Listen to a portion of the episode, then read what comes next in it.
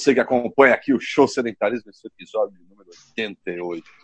Sou o Ivan de Marco, estou aqui com o Guilherme Moscardi, com a Nívia Junqueira, e hoje o tema do nosso bate-papo é treinamento de competências, capacidades neuromusculares, em especial equilíbrio, percepção e o que mais vê aí, coordenação, agilidade, etc. É, eu vou já começar com uma pequena provocação, que é o seguinte, é por que que vou perguntar para os meus amigos primeiro por que, que vocês acreditam que treinar, em especial essas competências neuromusculares, essas capacidades físicas neuromusculares, é importante. Vamos lá, Nívia Junqueira, você primeiro. Bom, é, eu acho que equilíbrio é fundamental aí na, né, para as nossas atividades funcionais do dia a dia e principalmente para determinados esportes e focaria ainda mais na questão do idoso. Nem falei oi pro pessoal primeiro, né? Bom dia, boa tarde, boa noite para quem estiver ouvindo assistindo a gente.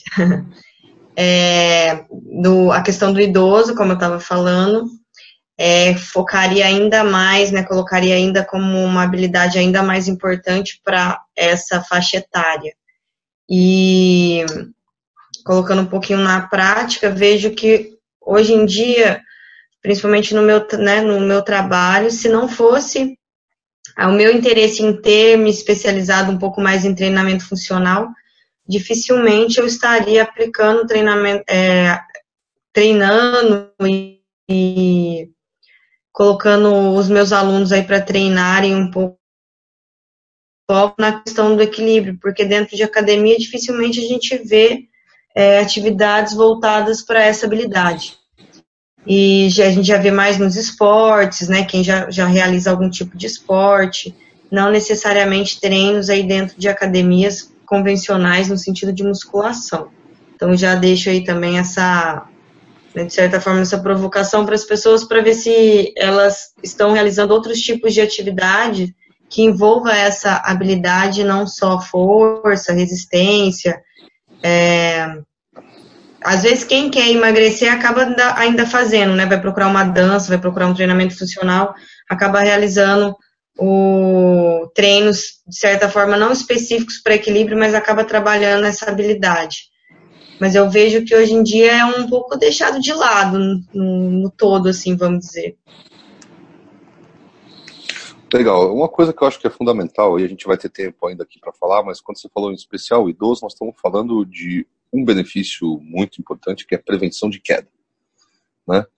Então, vamos passar a bola para o Gui. Fala, garoto, por que, que, na tua opinião, é importante treinar essas competências, as valências físicas? A parte mais importante, na minha opinião, é porque é legal. É muito mais legal do que treino de musculação. Eu acho, eu que venho do esporte, acho o treino de musculação guiadinho, chato pra danar.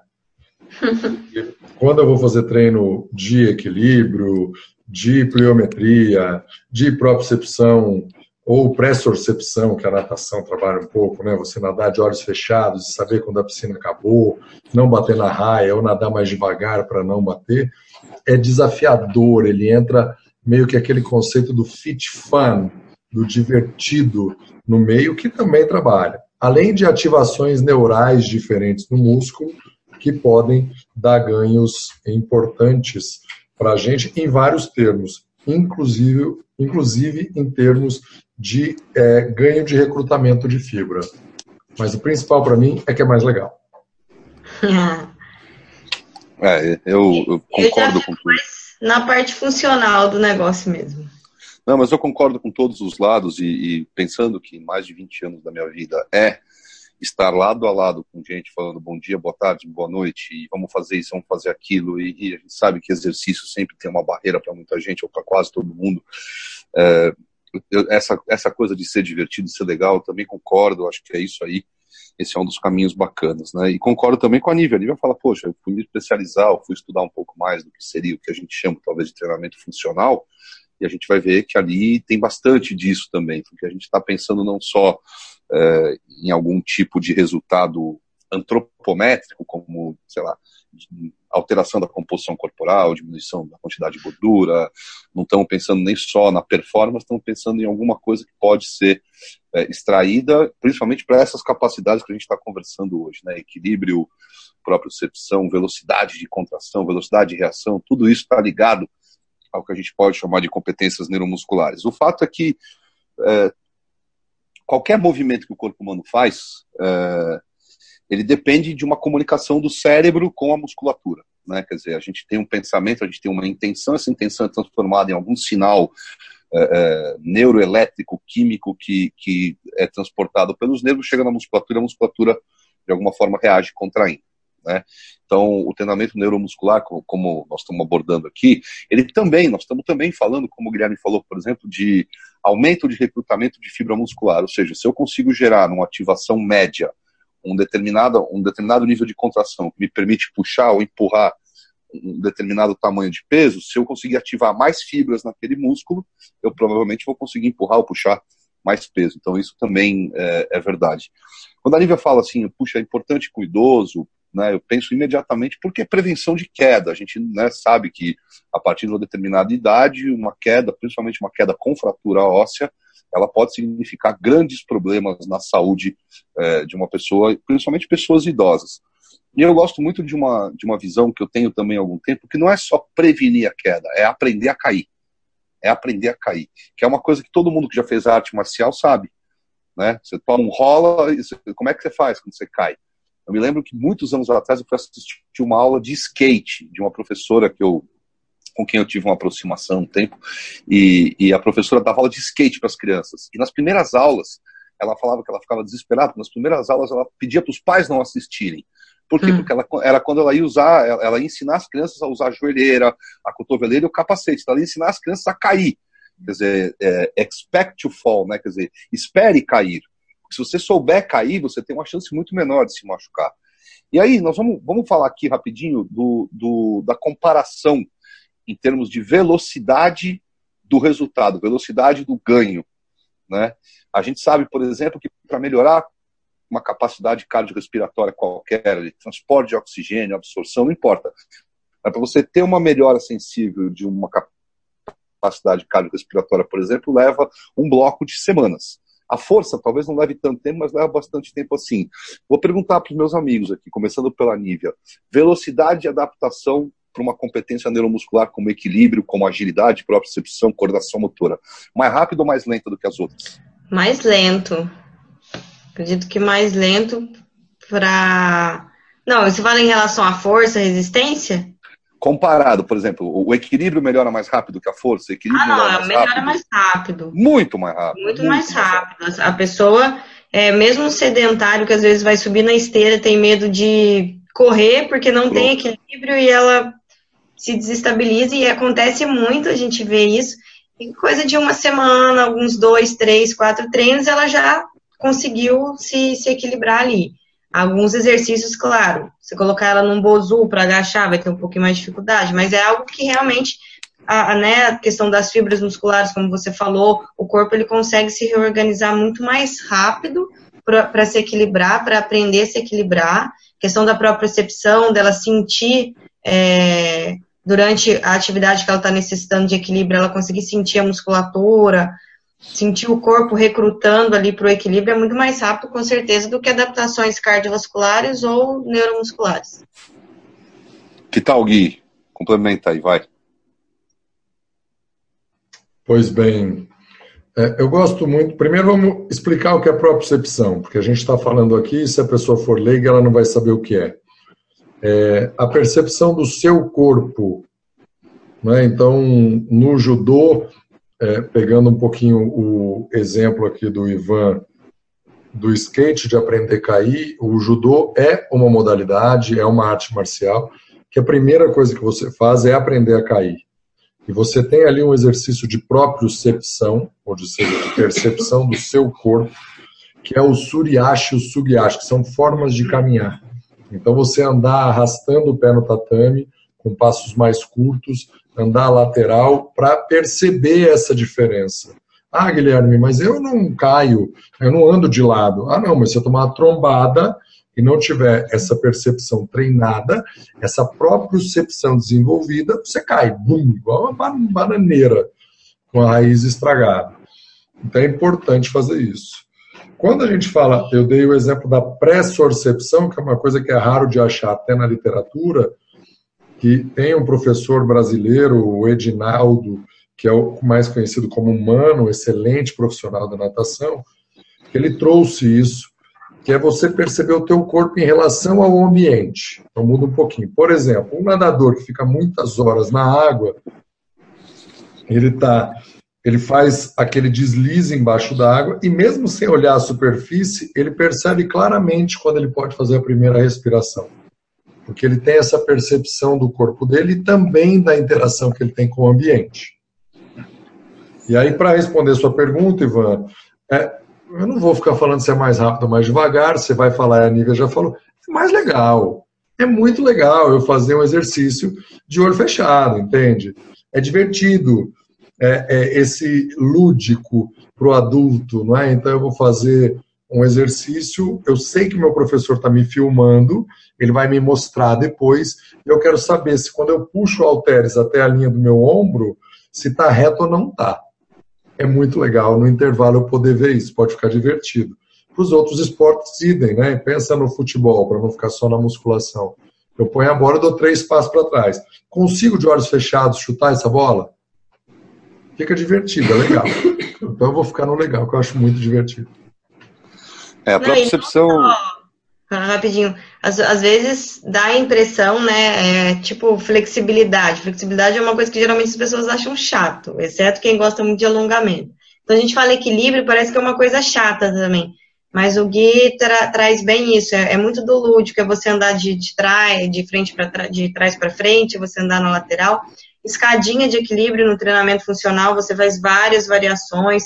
Tem, é, pega ali da ginástica artística e tudo, o aviãozinho, né, o, o, equilíbrio unipodal, então tem diversos meios de você colocar, não necessariamente falando para o aluno, hoje vamos treinar equilíbrio, que parece que vai ser uma coisa focada só nisso, não, diversos exercícios você consegue colocar.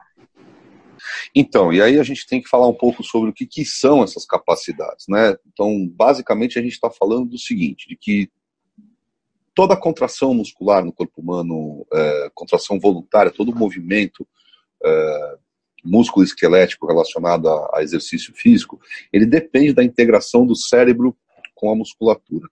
E nesse sentido, o que, que a gente treina né, nas capacidades neuromusculares? A gente treina, é, em especial, uma definição bacana para o que é a própria percepção, a gente treina a capacidade que o corpo tem de perceber a sua posição e o seu movimento no espaço né, a posição dos membros, a posição das articulações e se, essas, se as articulações estão acelerando, freando, é, fazendo um movimento talvez que possa ser inclusive lesivo, né, contra aquilo para qual a articulação foi desenhada.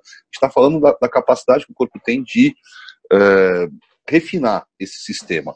E nesse sentido, a gente não está falando de algo que melhora porque melhora a captação de oxigênio, não está falando de algo que melhora porque tem mais é, proteína ou tem mais glicogênio disponível no, no músculo ou no fígado, não é disso. A gente está falando de uma melhora de coordenação motora, uma melhora de coordenação motora que é, tá, é, assim, não é nada diferente, por exemplo, de uma criança que está aprendendo a jogar videogame. Né, ou qualquer um de nós que começa a jogar um joguinho novo, é uma aprendizagem motora. E por isso melhora muito rápido. Por isso que, como não depende de nenhuma de nenhuma competência ou de nenhum acúmulo de substrato energético ou de melhora no sistema, é, sei lá, vamos pensar aqui no, estou pensando aqui na beta-oxidação, que é parte da fosforilação oxidativa, não depende disso, depende simplesmente de uma melhora de sensibilidade. É, depende de uma melhor A informação chegou, bateu, voltou, fez.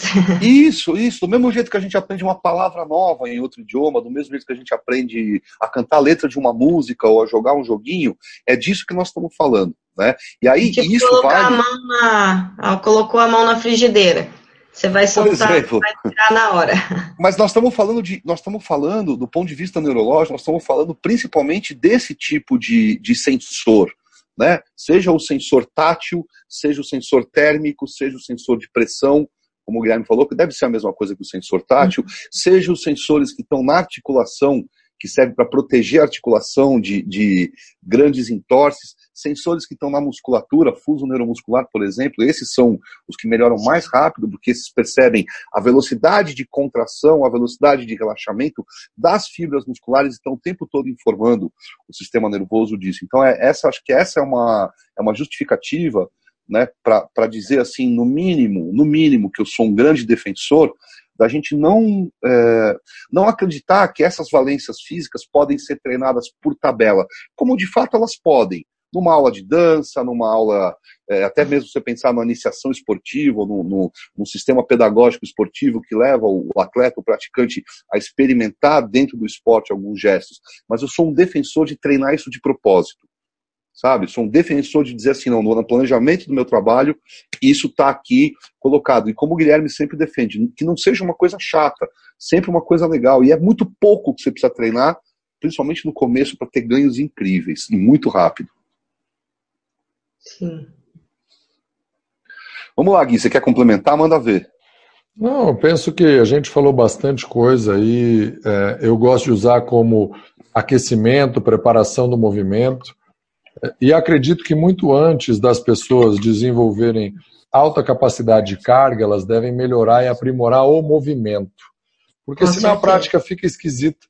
Né? Quando a gente pensa de exercício com peso propriamente yes. dito, ou com elástico, muito antes de fazer um exercício com elástico mais difícil ou com o peso mais é, pesado, é, melhorar o movimento e aprimorando, fazer exercícios educativos, que melhoram é, o padrão de movimento. Os atletas, de um modo geral, eles trabalham muito isso. E não à toa os movimentos são mais bonitos de se observar. Os movimentos mais bonitos de se ver, normalmente eles têm um maior recrutamento de sensores. Então fica a dica que movimento mais bonito normalmente é um movimento melhor treinado. Muito bom. Fala, Nívia.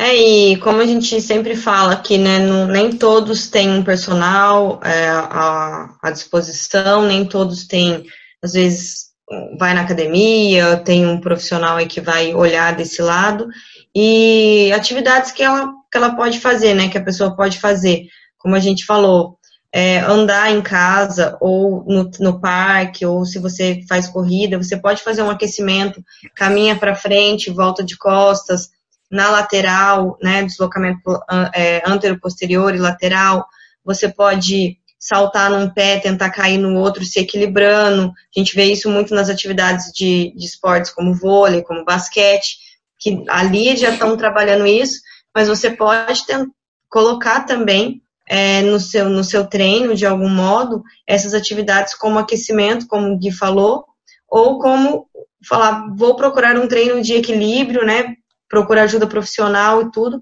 e tenta fazer também é, durante a sua programação aí. Além de ser divertido, você vai variar um pouco também da, dentro das modalidades que você já pratica. Golaço, golaço. Super, eu sou super. É, assino embaixo o Guilherme falou. É muito. Você vê um movimento fluido quando você vê que naquele movimento tem a participação de todos os sentidos, todos os sensores, e que é típico mesmo do atleta, de quem já refinou, refinou, refinou, refinou e continua refinando aquele movimento cada vez mais. Não necessariamente é estético, porque uh, eu prefiro mil vezes trabalhar com um atleta que arremessa tudo torto, mas converte o arremesso, do que trabalhar com um cara que arremessa perfeitinho e a bola não cai. Né? Então, o que a gente está vendo ali, o que a gente está buscando é fluidez, é essa integração. No caso do basquete, por exemplo, como eu estava falando, a gente está buscando uma orientação para performance. Né?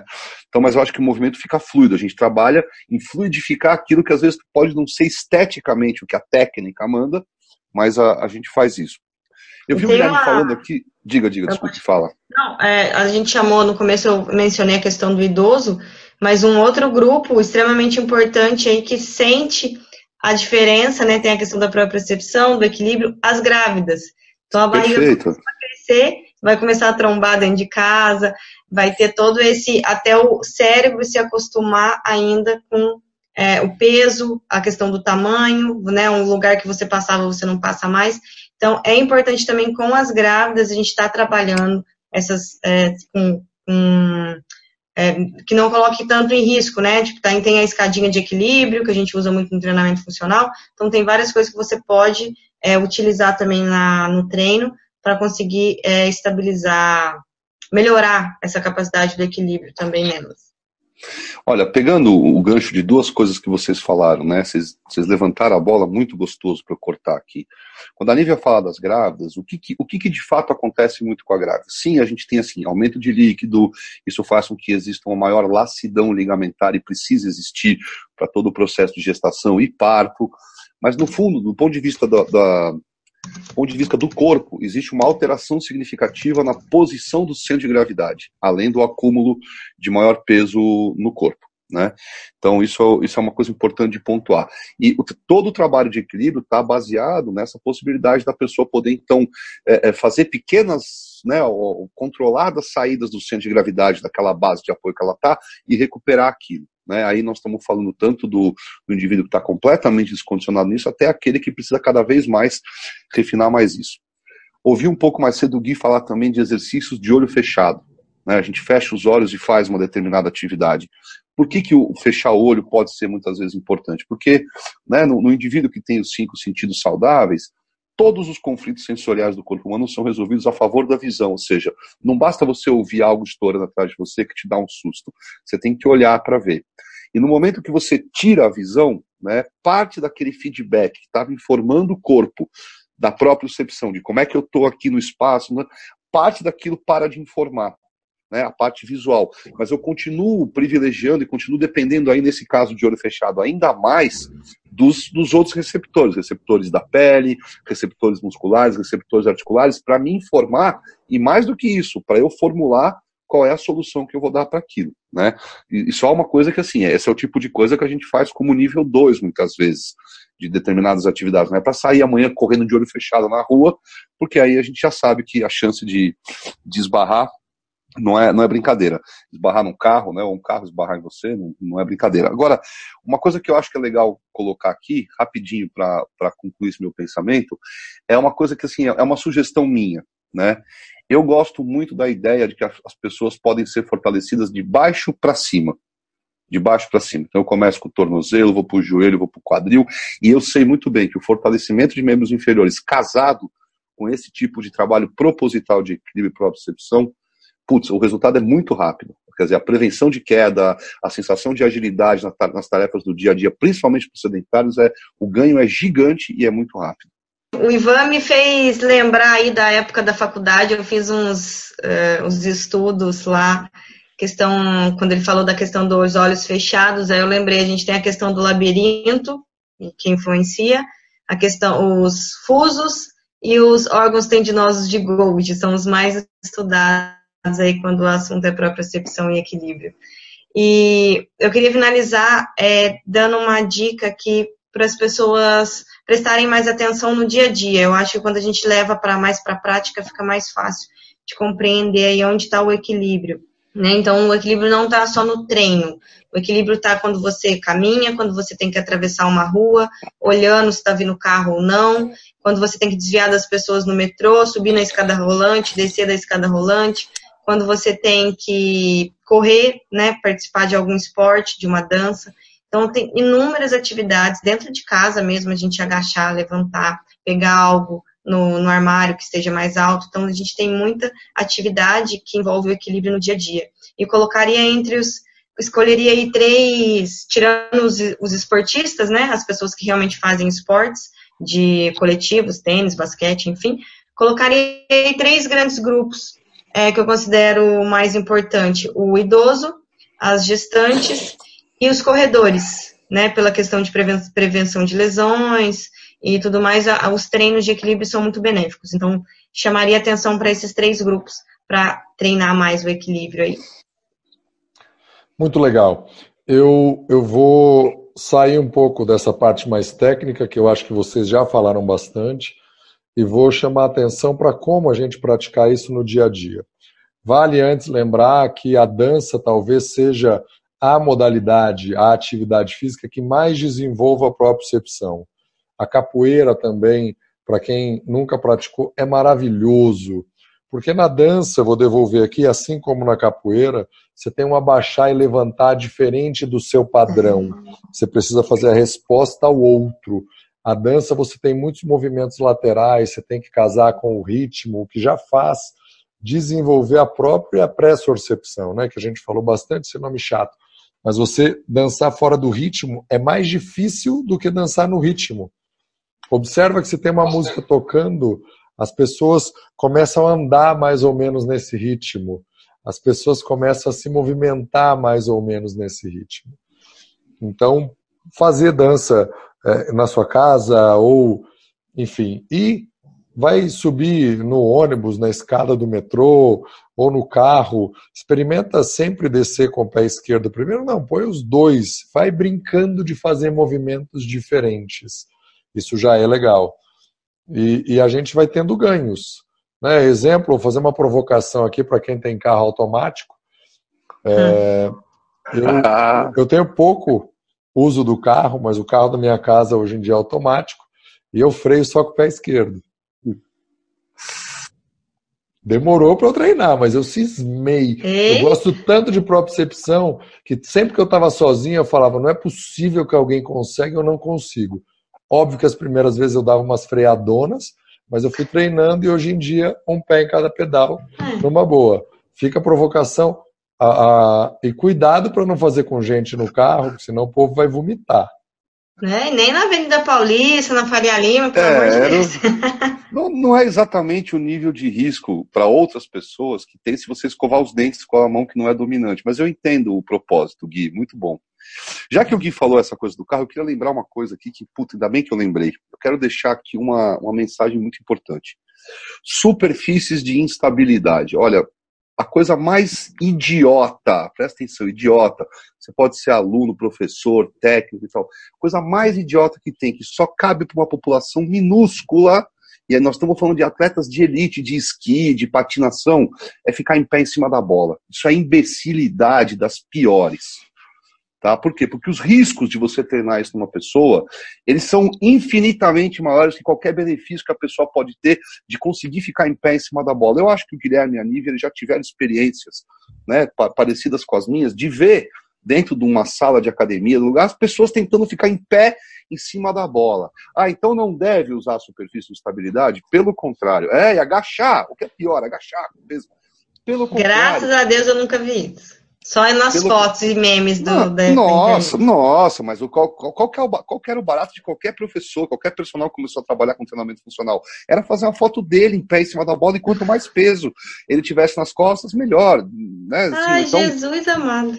É, então assim, vamos só combinar uma coisa aqui. Superfície de instabilidade é legal usar bola, bozu, a gangorrinha, o que quer que seja, para trabalhar, mas isso tem, tem, que ter, tem que ser dentro de uma progressão e sempre pensando que os riscos não podem nunca superar os benefícios. Né? O Guilherme falou da dança, a Nívia falou do sistema vestibular, eu queria fechar com uma, um pensamento aqui muito, muito claro, ficou muito claro para mim, eu lembrei de uma coisa muito legal, que toda essa, essa sistemática sensorial do corpo humano associado ao movimento, ela passa por quatro, hierarquicamente, por quatro níveis de percepção. O primeiro é o visual. Primeiro é o visual. O maior feedback que a gente tem no movimento é o visual. Né?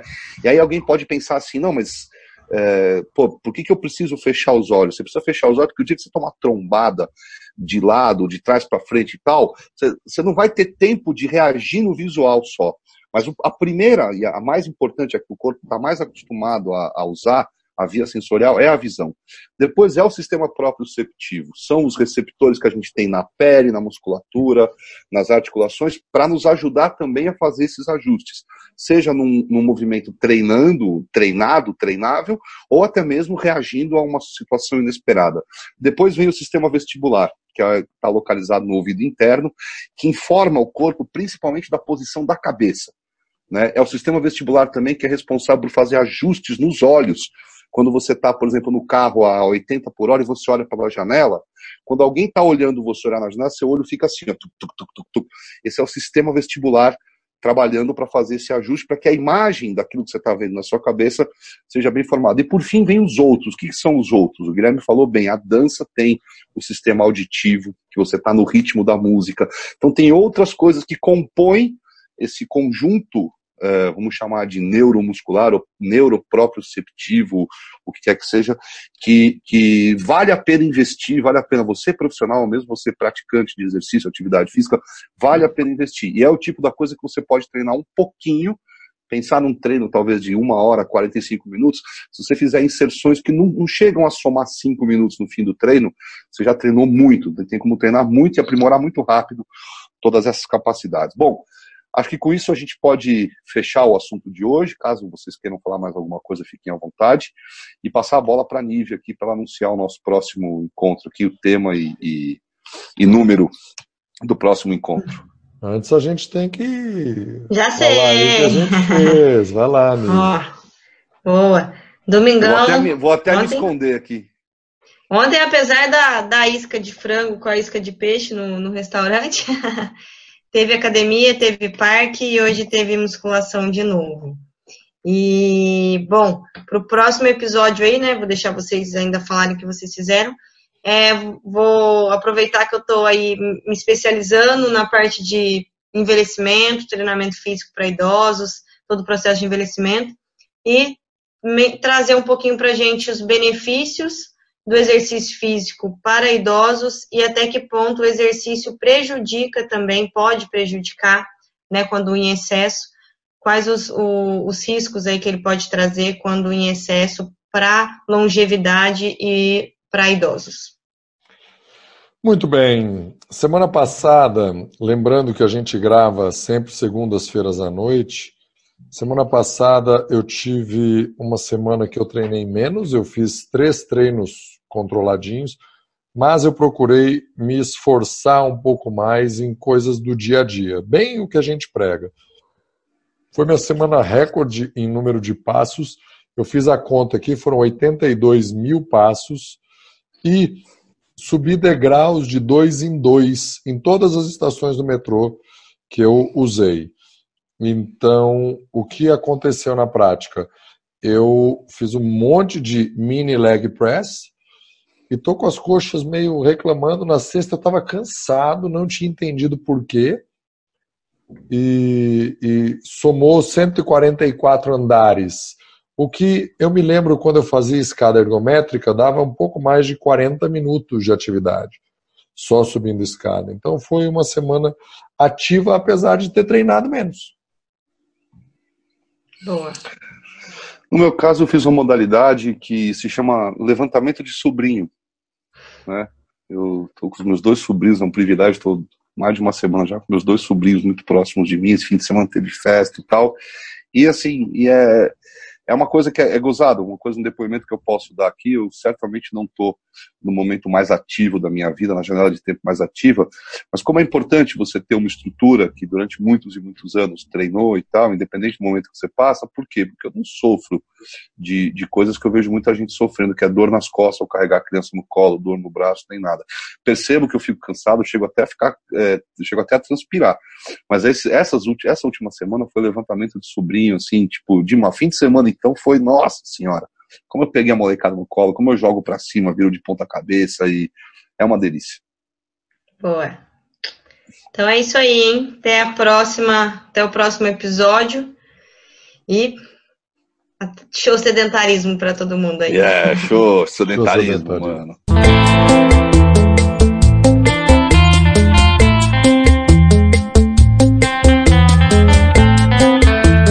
falar com a gente. Então envie um e-mail para falecom@chosedentarismo.com.br ou envie um WhatsApp para o número 011 945 01 14 16.